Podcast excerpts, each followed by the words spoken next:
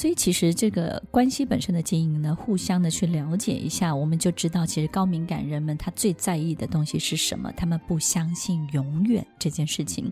所以有时候我们会觉得高敏感呢，好像有一点神经质，其实也不是的，就是他们习惯性的焦虑，习惯性的收集很多的讯息，那习惯性的呢，在所有讯息当中又没有过滤的能力。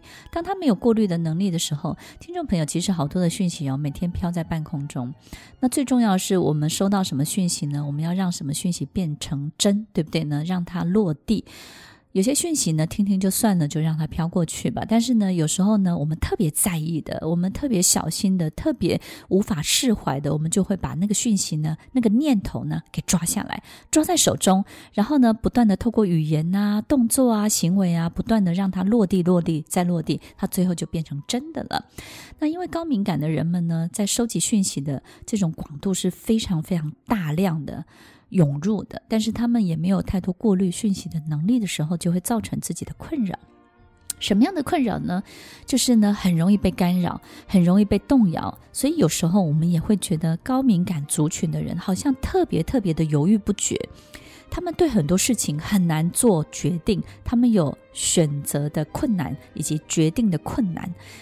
当他们没有办法做决定的时候，他们最后都会选择一个最糟糕、最烂的决定。然后，但是相信我，那些决定呢，都没有所谓好坏对错，会让你如此挣扎犹豫的每一个决定，其实分数都差不多。但是，听众朋友，我们想想看，其实如果你非常非常犹豫不决，有的人会觉得说，你赶快就做一个决定吧。其实高敏感的人们，他想的东西呢，并不是因为他这个也要，那个也要，他其实想的不是这个。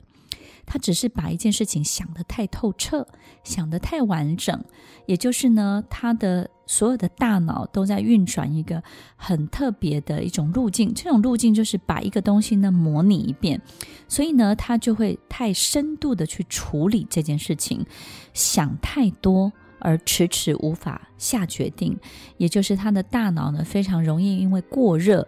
然后他的大脑就宕机了，宕机之后呢，他就乱选一个决定。其实那个决定呢，是不是他真的想要的也不一定。但是那个决定好不好呢？其实都没有好坏，因为基本上呢，他看得上眼的都不会是太糟糕的决定。所以听众朋友，所以我们发现高敏感的。族群的人都很纠结，每天每天非常非常的纠结，对不对呢？我们有时候呢会觉得他们很不利落，想的东西呢想东想西的。然后你问他一件事情呢，他三天之后才会回答你，或者是呢他得想好久之后，他也给了一个好像不是很确定的答案。其实高敏感族群的人，也就是因为这样的状况。导致他们也有一个非常好的人格特质，叫做同理心。他们特别特别容易感受到别人的心情。他们特别容易感受到这件事情呢，会牵扯到多少人，然后呢，会让多少人摄入。那摄入的人呢，会经历什么样的事情？当他们遇到这些事情的时候呢，会影响到他们背后的哪些人？他们的人生会起了一个什么样的作用在这件事情当中？也因为他想得太完整、太透彻，想得太多太多，所以我们就发现呢，他是一个特别了解人的人。他特别能够理解人们的内心深处的活动的人。这个内心的火山如何的火药，如何的活动，如何的运作，他们就会非常非常的清楚。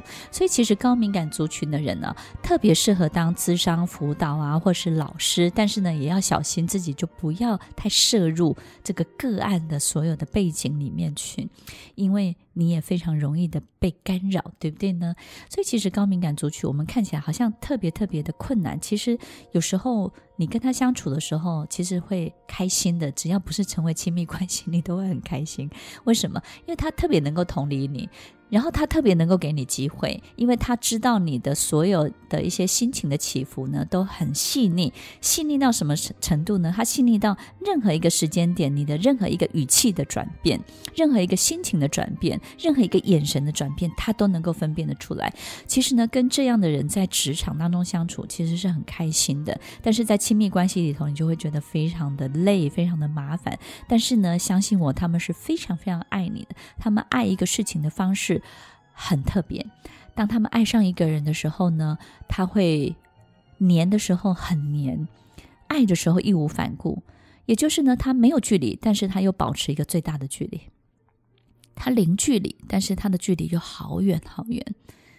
也就是呢，他很不放心把全部的自己交给你，所以呢，在百分之九十的零距离当中，你会觉得他特别的爱你，但是你会发现在他身上有一个百分之十的一个真空的空间，你是永远都走不进去的。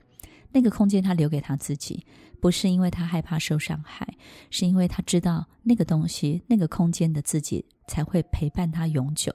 最亲密的另外一半。为什么走不进去？因为你也不是一个陪他到最后的人。听众朋友，有时候高敏感族群好像在这个世界上，我们好像很难去虏获他们的芳心，对不对？很难去占有他们整个的身心灵。但是其实高敏感族群在这个世界上是有一个很大的任务，它有一个服务人们的一种能力的，服务人们的心，它能够抚平人们的心，它能够像熨斗一样能够熨平。一个人们起伏的心，也许他的身心是相当相当的这种高涨的，不管是极端的两个部分同时存在在他身体里面，但是他同时也能够感受到更多人们的一切。当他们在服务人们的时候，他们都会有一个很特别的心情，就是把自己也当做他们，所以他们特别特别的容易入戏。所以，其实如果你是高敏感族群的人们，也要懂得保护自己。当你入戏的时候，要记得那不是你，那也不是你该关心的。虽然你的感受如许如真，好像完完全全跟你的个案、你的客户、你要帮助的朋友是一模一样的，但是要记得，你永远不是他哟。你是追求完美的人吗？追求完美的人经常会给别人一种优柔寡断的印象，其实是因为会仔细考虑每个决定可能造成的后果是什么，必须付出的代价又是什么，甚至是自己可能对他人造成的很多各方面的影响，以及别人会怎么样的看待自己。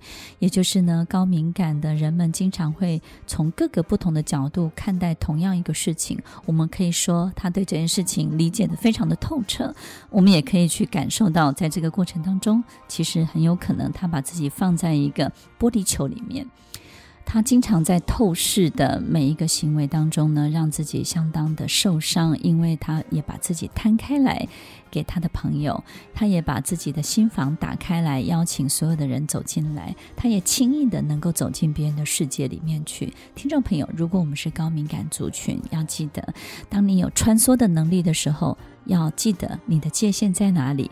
你的防护罩在哪里？当我们没有界限的时候，的确可以迎接所有的人事物，但是这个界限一定要在你的手中，在你的心中，在你对这个世界所有美好的想象里，而不是开放所有的一切，让别人侵占你、占有所有你的一切哟。听完今天的节目后，大家可以在 YouTube、FB 搜寻 Emily 老师的快乐分多金，就可以找到更多与 Emily 老师相关的讯息。在各大 Podcast 的平台，Apple Podcast、KKBox、Google Podcast、SoundOn、Spotify、Castbox，搜寻 Emily 老师都可以找到节目哦。